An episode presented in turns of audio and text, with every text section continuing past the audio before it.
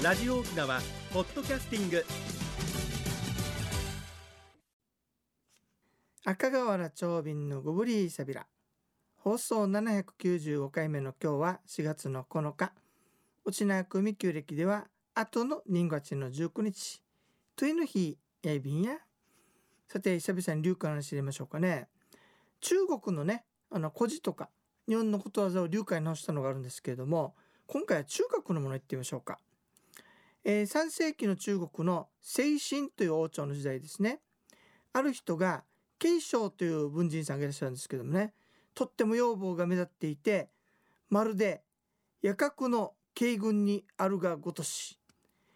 まああの野生の鶏がねあ野生の鶴が鶏の群の中にいるようだと言ったらしいですね。そしたら彼のお父さんはもっとすごいよと言われてしまったそうです。このことからね際立って目立っていることを言うんだそうですよ。これを打ちな打ち直すとどうなるのかっていうか流化直したのがあるんですね。あまた庭と犬中にただ一はチルヌグトゥンゾやマサティミューサ。あなたの美しさは多くのつあの鶏の中に鶴が一羽だけ回っているようだと訳しました。ナチュケン野菜。あまた庭と犬中にただ一はチルヌグトゥンゾやマサティミューサ。もう一つ言ってみようかね罪を憎んで人を憎まずっていうことわざがありますよね。これを内縄に直した流歌があるんですね。憎さある人、憎さどんするな、血物むてなしや、広くあきり。まあ、憎いと思う人のこともね、憎を持ってはいけないよ。心を広く持って接しなさいという歌なんですね。憎さある人ん、憎さどんするな、血物むてなしや、広くあきりまあもう元のね歌っていうかそのことわざの品を落とすことなく自分たちの言葉に訳したということで非常に褒めたたえておりました。いかがでしたでしょうか？また続けてみようかね。さてシリーズ97回赤瓦長瓶という沖縄散策ツアー沖縄歴史の裏表散歩首里編お届けいたしますよ。今度はすいませんねしょっちゅう実家っていうけど4月の22日土曜日に決定いたしました。沖縄席巡りってねお墓ばっかり回りますよね。お墓巡りですよねっていう声が上がってるんですが今回は違いますよ。偉人の成果や住居跡を訪ねてエピソードそれから今現在何を残したかなどを体感します。それから石上技術の素晴らしさを伝える井戸や石垣なども見学しますね。五感をフルに使って歴史を感じる散歩コースです参加費は2000円となっておりますまもなも投げますとティンサグの花の作者は誰でしょう勉強嫌いが大政治家に英雄が一点国族に明治維新の琉球それから、えー、立て直した二大改革組踊りを奪い楽しむ方法といった感じで話題豊富ですよ。まあ、詳細はね水曜日の新聞を見てくださいね。まあ、ユイレール義母駅の改札前に9時15分集合で終了が11時半頃となっております。約2時間の歩きツアーとなっておりますのでね、えー、興味のある方は050-5533-2525 050-5533-2525沖縄ツーリストまでウニゲースビラマッチョエビンドッサイ。それでは次のコーナーです。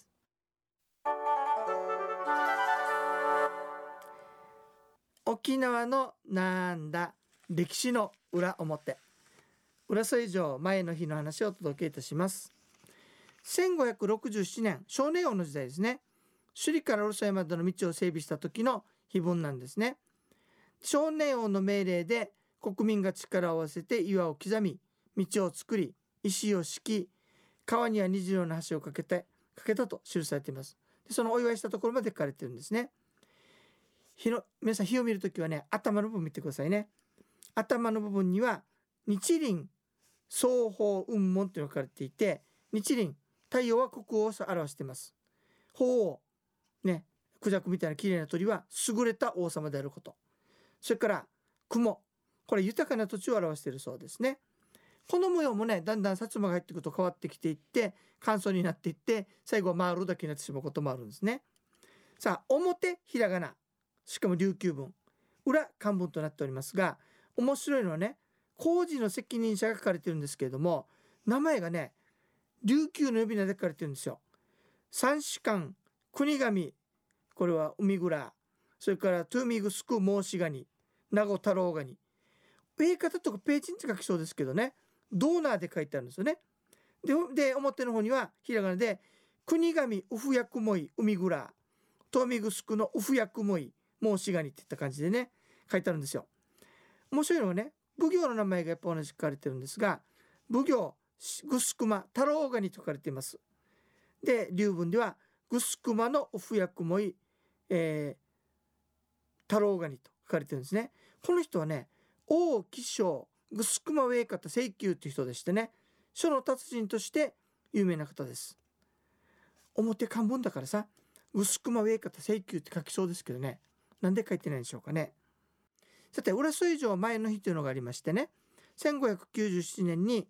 えー、少年王の時代なんですが首里から浦添城までの道を整備した時の日です表がひらがなで琉球文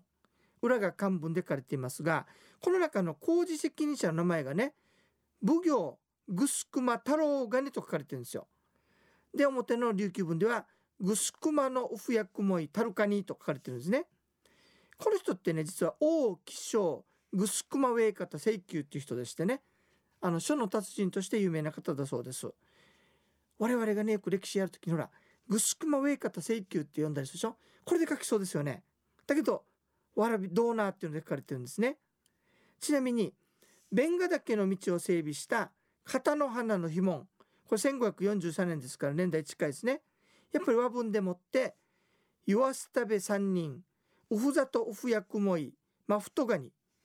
えー、ギスシウフヤクモイのウフヤクモイヌタルガニミヤデーラとか言ってるね。ミヤデーラのウフヤクモイ、え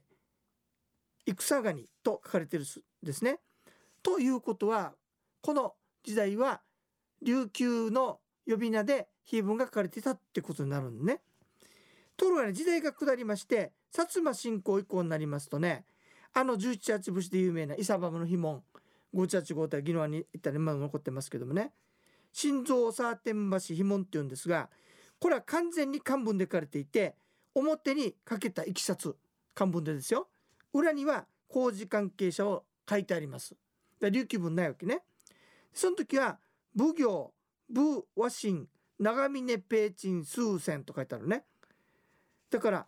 あれそれから小寺名奥浜ペーチン長城みたいに書かれてるんですよ。だから琉球が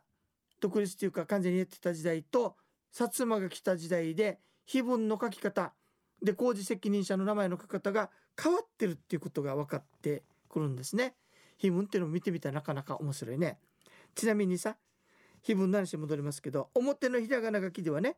少年王の命令で国民が力を合わせて岩を刻み道を作り石を敷き虹色の橋を架けたと。国民全体のために作った道だと書かれてるんですね。ところが表の漢文にはね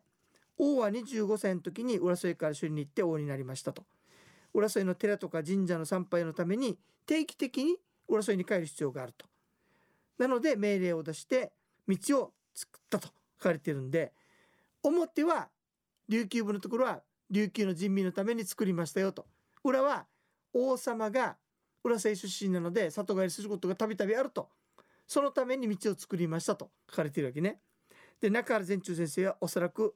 漢文の方が真実に近いんじゃないかなということをおっしゃっておりました。文字通り碑文の裏表で歴史の裏表がわかるっていうお話でした。いかがでしたでしょうか皆様。歴史ってねなんか難しい話とか遠いところの感じがするんですけどもね。やっぱり人物を訪ねるとね意外と身近になったりするんですよ。というわけでシリーズ第97回赤瓦長瓶と行く沖縄歴史裏表散歩首里編。偉人の足跡を巡る旅ということで今回は歩きツアーを企画いたしました。4月の22日土曜日になるんですけれども参加費が大人2000となっております、えー、偉人のね与那原良区の正規跡とか西園の屋敷跡とかそれから義湾町の屋敷跡それから湧き水でねアダニ川そしてサシカサヒジャーという素晴らしい井戸があるんですね。そして玉城町君が生まれた場所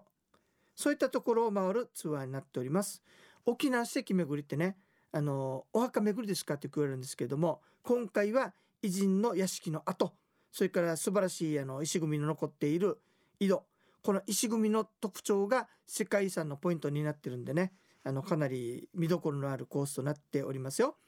で初めての人もそれから深く知りたい人も両方楽しめるよといったコースになっておりますんで興味のある方は是非あのご参加くださいね。4月の22日の土曜日えっ、ー、と9時15分に義母駅に集合しましてそれから終了が11時半頃となっております。まあ、周囲の街をテクテクテクテク歩きながら、まあ、歴史の偉人のね足跡を探りつつ楽しむというツアーになっておりますよ。歴史だけじゃなくて長瓶得意のあの植物の話とかね見える風景とかそういったものをお話ししますのでまさに五感を使った旅になっておりますよ。あの沖縄にね赴任してきた人とか改めてねうちなのことを深く知りたいさっていう方には結構おすすめじゃないかなと思います。琉球のねこの政治家たちがどんなことを考えてそしてその人にやったことが今どのように変わってきているのかどんなふうに役立っているのかそういったことについてもお話しいたしますよ。ぜひご参加くださいね。050-5533-2525 050-5533-2525沖縄ツーリストまでおにぎりさびら。マッチョエビンドッサイ。えー、ゆむ山のユンタクするうちね時間のちょい便。このツアーもねバスツアーと歩きツアーを含めまして今回が97回なのであと3回で100回っていうことになるんですよね。低芸な数になってるなと思ったりするわけなんですけども、まあ、コロナの時期も負けずにねあのツアーもやりましたんで結構な回数が、えー、増えております。それとグブリーシャビラも今回が795回。ちゅうことはあと5回で800回ってことになるんでね今年はツアー100回。レフリーサビラの回数が800回。ということでとってもめでたい数字が続いてるというかねよう頑張りましたねって誰かじゃないけど自分で自分を褒めたいさというような状況になっておりますけどもね。あの、皆様ぜひこれからもね応援してくださいね。ユタサルグッドニギエサビラそれからね毎回調べてるんだけれども後から分かることも結構あるんでね。やっぱりいろんなところ歩いてしっかり、あの、勉強しておかないと面白いものは見つからないなっていうふうにも感じました。なので皆さん足元にね楽しいものがいっぱい転がっておりますからね。是非散歩それからバスツアーにもご参加くださいね。ゆたさるぐとうにげさびら番組のご案内や赤瓦長瓶 AB タン。チュンチチクミ装置一平二平デービル。